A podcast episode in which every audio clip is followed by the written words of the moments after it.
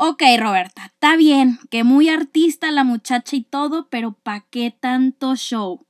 ¿Por qué es tan famosa?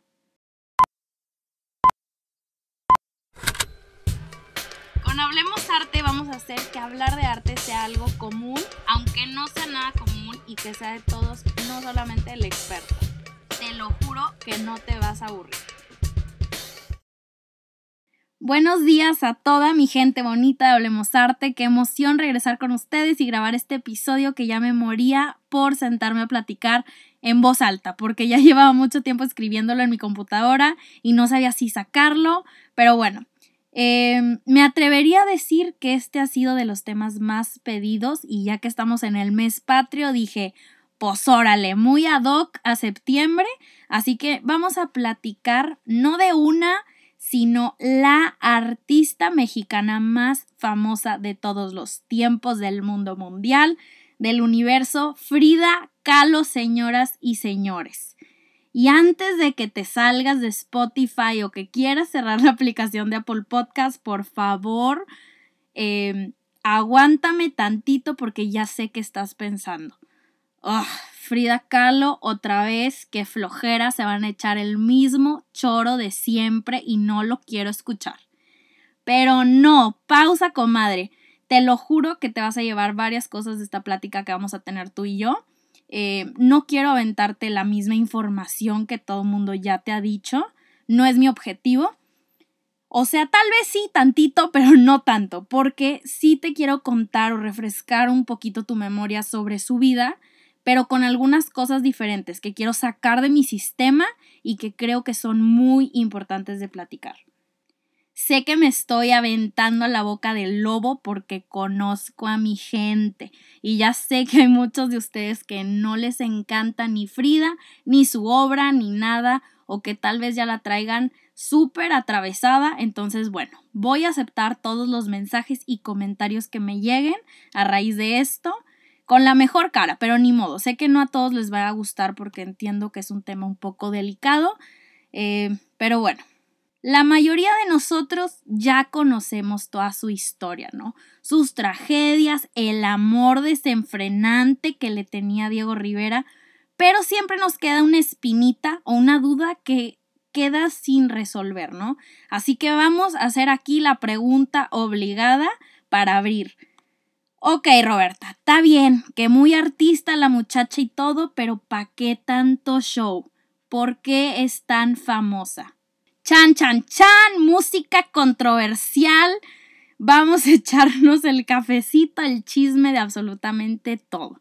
Ponte cómodo, disfruta y abre tu mente porque vamos a platicar de su accidente, su obra, su relevancia, su historia de vida, todo para que al final tú solito puedas hacer tu propio juicio sobre ella.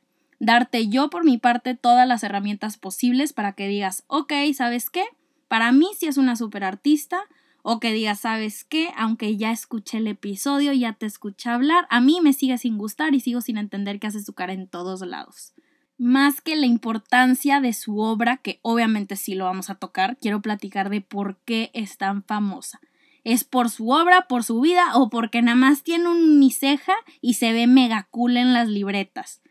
Y es que es precisamente esto, los millones de accesorios, pósters, libretas, objetos sin sentido que lo único que han hecho es alejar su importancia artística y volverla un personaje de entretenimiento. Y claro, por supuesto, un personaje lleno de críticas. Y la verdad es que la frase de Frida Kahlo está sobrevalorada sigue sonando en cada esquina y a cada lado que vas y nadie entiende la razón de tanta popularidad de esta mujer. Así que corre y se va corriendo, vámonos con sus inicios como artista para entender su background y descifrar si esto forma parte de nuestra pregunta inicial, ¿no? Frida Kahlo fue hija de... hija de su papá. fue hija de Guillermo Kahlo, que fue un fotógrafo alemán que fue un artista muy reconocido por trabajar con Porfirio Díaz. Sus fotografías son muy importantes y pues no es coincidencia que nuestra querida Friduchis fuera a tomar el mismo camino, ¿no? Ya se ha dicho por las calles que gracias a su accidente fue que Frida empezó a pintar, pero la verdad es que fue desde antes que su papá ya le había inculcado todo este lado artístico y que hasta después pudo desarrollar y convertirse en lo que conocemos hoy en día. Pero bueno, a lo que íbamos. Desde muy chiquita sufrió y sufrió cañón porque desde los seis años contrajo polio que la dejó con secuelas permanentes. Sus piernas le causaban muchísimo dolor porque nunca eh, se pudieron desarrollar completamente y a los 17 años es cuando ya sabemos que estuvo en un accidente de autobús por el que viajaba, que quedó aplastado contra un muro y fue un choque espantoso. Eh, gracias a este choque su columna se fracturó en tres partes, se rompió las costillas, la clavícula, el hueso púbico, eh, su pierna derecha se rompió en 11 partes, su hombro izquierdo se dislocó y para variar, para terminar, eh, un fierro gigante le atravesó desde el lado izquierdo de la cadera hasta salir por la vagina. Yo sé que es una escena horrible y es muy difícil de imaginar todo lo que pasó, pero es aquí cuando la vida artística de Frida, como la conocemos, comienza a agarrar forma. Porque como les digo, aunque ya pintaba desde antes y sí tenía esta espinita, eh, cuando Frida queda completamente destruida y amarrada a una cama por tanto tiempo, no le quedó de otra más que seguir pintando que fue lo único que la pudo salvar. Y aquí empieza el verdadero por qué, por qué es tan famosa. Y una de las razones es porque cuando el mundo encuentra una referencia de sentimientos tan fuertes en alguien famoso o en un artista, la gente normalmente la pierde, ¿no? Y Frida Kahlo es un claro ejemplo de esto. Es un símbolo de todas estas mujeres que sufren no solamente física, pero emocionalmente y el indescansable dolor por el que pasó la mayoría de su vida, que la acompañó hasta la muerte y su obra conecta con muchísimas o muchos que pasan por lo mismo o algo similar. Y resulta ser que esta gente es la mayoría del mundo, ¿no? Ahora, quiero platicar de una de sus obras más famosas y que retratan perfectamente esto que le pasó porque creo que es muy importante quitarnos esta máscara que tenemos de odio a Frida Kahlo y ponernos la de, ok, entiendo su historia. Así que vamos a analizar la obra de La columna rota, que estoy segura que sí sabes cuál es porque es muy popular, pero yo sé que cuando te dicen el nombre no te dice nada, entonces eh, te la voy a escribir por si no la has visto, también la puedes buscar en Google o si no en mis historias, ahí la acabo de subir en mi Instagram. Este ejemplo te va a servir muchísimo para entender tantito más de su vida y que empecemos a empatizar con su historia. La columna rota la pinta en 1944 y su accidente fue en 1925. No te estoy aventando fechas nada más para donar más eh, inteligente, pero es para darnos cuenta que aquí ya habían pasado 19 años de Frida estar sufriendo con lo mismo, de no poder depender de ella misma. Entonces hace este retrato en donde se pinta ella parada en una escena casi desértica, eh, con un cielo azul, y se pinta de la cintura para arriba. Sale ella llorando con lágrimas en la cara y con una apertura vertical en su cuerpo en donde podemos ver una columna literalmente como las que vemos en los templos griegos, eh, que lo lleva desde el cuello hasta la parte de abajo de su cintura que representa la columna rota que tuvo que sobrellevar más de 32 operaciones sin mejora, imagínense. Em, también en la obra podemos ver que lleva un corset que la mantiene firme y hay clavos rodeada de, por todo su cuerpo. Estos clavos cubren completamente el cuerpo de Frida Kahlo y simbolizan todo el dolor que su rostro nos enseña y nos demuestra claramente, ¿no? Y lo cañones de estos clavos es que hay uno de ellos que lo dibuja más grande que los demás, que los demás están del mismo tamaño, y es este clavo el que está perforando justo en donde está su corazón. Entonces, con esto, Frida no solamente nos demuestra eh, su dolor, pero que va muchísimo más allá de lo físico, sino hasta lo emocional. La obra básicamente es un grito desesperado como la mayoría de lo que hizo. Y Ahorita quiero leerles una frase que entre tanta frase que hay en el mundo en redes sociales que se aventó la Frida, hay una que queda perfecto con este análisis que les acabo de, de decir, ¿no? Y va así, dice, mis cuadros están bien pintados, no con ligereza, sino con paciencia. Mi pintura lleva el mensaje del dolor. Creo que cuando a menos a unas pocas personas les interesa. No es revolucionaria, ¿para qué me sigo haciendo ilusiones de que es combativa? No puedo. Con esta frase me gustaría que se quedaran cuando piensen en la obra de Frida porque nos demuestra más claro que el agua que Frida jamás fue este ser prepotente y sangrón que muchos juran que era, gracias a la fama que tiene hoy, ¿no? Frida hizo lo que todos los artistas hacían en su época. Ellos pintaban lo que sentían, lo que vivían, lo que les pedían, lo que les diera de comer, en fin. No hay más.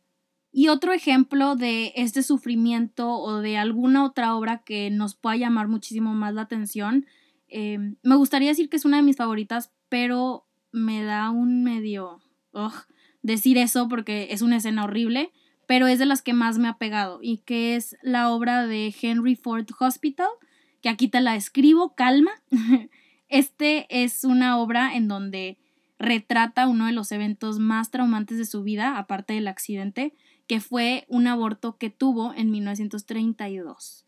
El cuadro, em, en el cuadro ella se pinta acostada en una cama de hospital y está bañada en sangre con las manos eh, extendidas y, y de una mano salen varias venas que conectan con algunas imágenes que aluden al aborto. Por ejemplo, la imagen de un feto, hay una orquídea violeta que representa el regalo de Diego, eh, un caracol simbolizando el aborto lento que tuvo, una máquina de metal para reflejar los instrumentos que utilizaron los doctores y por último los huesos de la pelvis de Frida que nos dicen básicamente que no pudo llevar la vida que habitaba dentro de él. Entonces, creo que con estos ejemplos, me acaba de enseñar la foto eh, Michela que me ayuda aquí con los podcasts. Eh, la verdad es una imagen súper fuerte y creo que con estos ejemplos nos podemos em, como poner en sus zapatos, entender el trasfondo y entender el contexto de su vida y las razones por las cuales su historia se escucha en cada esquina porque la realidad es que somos adictos a personas que tienen una historia de vida que contar. Por ejemplo, no nos vayamos tan lejos, todo mundo conoce a Van Gogh. En él encontramos la misma historia que en la de Frida, sufrimiento, tristeza, dolor, y que ahora, ya que fallecen, disfrutan los dulces frutos de la fama desde su tumba, ¿no? Y Frida es eso, su obra es eso precisamente, una historia de vida que es trágica y es triste. Uno de los comentarios que más he escuchado en mi experiencia eh, es que Frida es solo famosa porque se le admira por ser una mujer victimizada, con mente creativa y nada más. Y la verdad es que, híjole, creo que sí somos un poco duros con ella en específico porque solo porque el mundo se ha esmerado en sobreexplotar su vida o su biografía, ¿no? En convertirla en un objeto casi como de deseo o de admiración y todos estos em, artículos que vemos de oficina y de decoración y hacer películas y hacer libros de ella. Pero bueno, total, vamos a pasar a la siguiente parte, ¿no? Que es uno de los mitos más grandes que ella tuvo, que la ha rodeado y es otra razón por la cual el mundo la ha puesto en un pedestal y en las almohadas de tu mueblería favorita, que es Diego Rivera. Obviamente teníamos que hablar de este compadre porque es imposible hablar de Frida y no mencionar al hombre de su vida. Este, la historia de estos dos enamorados está llena de tragedias, de fallas, de mitos, de chismes que rodean las frases célebres que juramos e hiperjuramos que Frida dijo, ¿no? Como el enamórate de ti, de la vida y después de quien tú quieras. O la típica de se puede inventar un verbo porque yo quiero decirte uno, yo te cielo. ¡Ay, papá! La verdad es que estas frases no tienen nada de malo, ¿no? Y no es burla, lo malo es que las usamos para idolatrar la relación de Frida y Diego o que gente aspira que alguien los ame tanto como Diego a su amada o que Frida a su amado. Pero oigan, esto está medio peligroso, aguas, porque esta historia es de Hollywood, es inventada. Frida y Diego no son lo que en tiempos millennial llamamos couple goals, era la relación más tóxica del mundo. Diego le puso el cuerno mil y un veces, hasta con la hermana de Frida, la dejó, regresó con ella, se casó con ella, se divorciaron, se volvieron a casar. La pobre mujer sufrió tirada en la cama sin poder moverse mientras el otro cuate se iba a disfrutar la fama que vivió por ser artista, ¿no? Frida se convirtió, la verdad, en la amiga que no se da cuenta básicamente. Pero todo esto se ha fabricado para que la biografía de Frida sea más como relatable, ¿no? O para que la gente conecte más con ella. Y de hecho hay un libro que les quería recomendar que se llama Frida Kahlo contra el mito, que lo escribió Patricia Mayayo, donde explica todo sobre su vida y desmiente los mitos más grandes del artista. Yo lo encontré en Amazon, entonces por ahí lo pueden buscar y lo pueden comprar. Pero bueno, regresando al tema. Recordemos que no porque el mundo se haya esmerado en convertir a alguien en un personaje de entretenimiento, significa que su valor artístico o su importancia en el universo sea menos.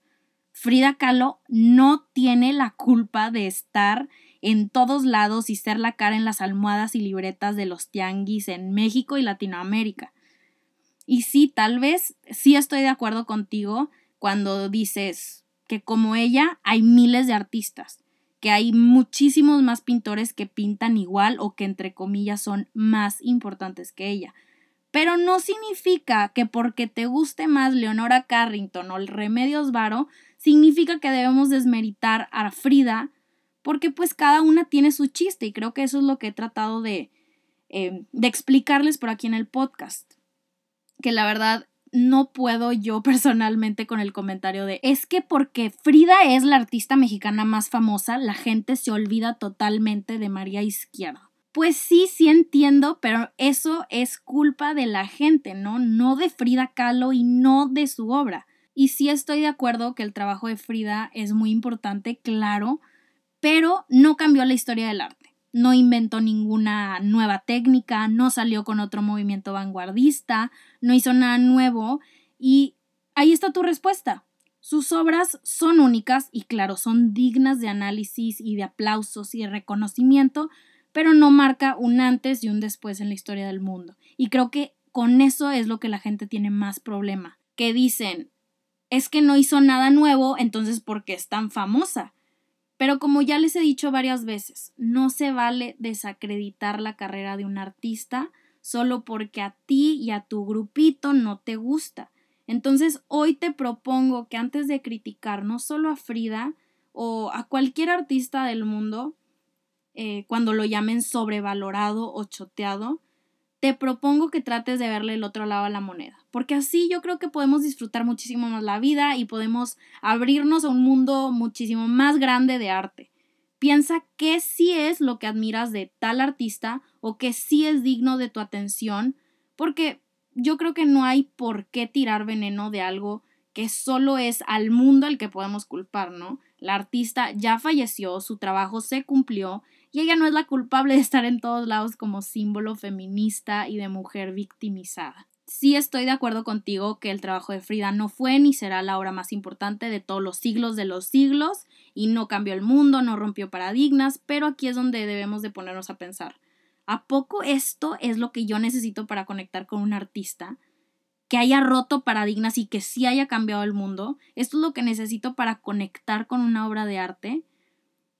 Ya depende de ti 100% tu respuesta. Se vale decir que sí y se vale decir que no, aquí nadie te va a juzgar, pero el chiste es que sepas por qué y qué es lo que tú buscas en una obra para poder admirarla. Lo que sí nos queda claro es que la razón de su fama ha sido que tiene una imagen muy reconocible, su historia de vida es para recordar y para sentir empatía, por convertirse en un símbolo feminista y de salir adelante a pesar de las adversidades, su escasez en obras, porque hizo muy pocas a comparación con otros artistas, y que sus temas son muy patriotas, ¿no? Representan México en su totalidad. Entonces, bueno, la respuesta a ¿A poco la obra de Frida Kahlo es tan buena para ser la artista mexicana más famosa de todos los tiempos? Queda en ti. Tú decides y ya muero por escuchar lo que piensas. Te agradezco muchísimo por haber llegado hasta aquí. Te mando un abrazo gigante y como siempre, ya sabes, hablemos arte la próxima semana.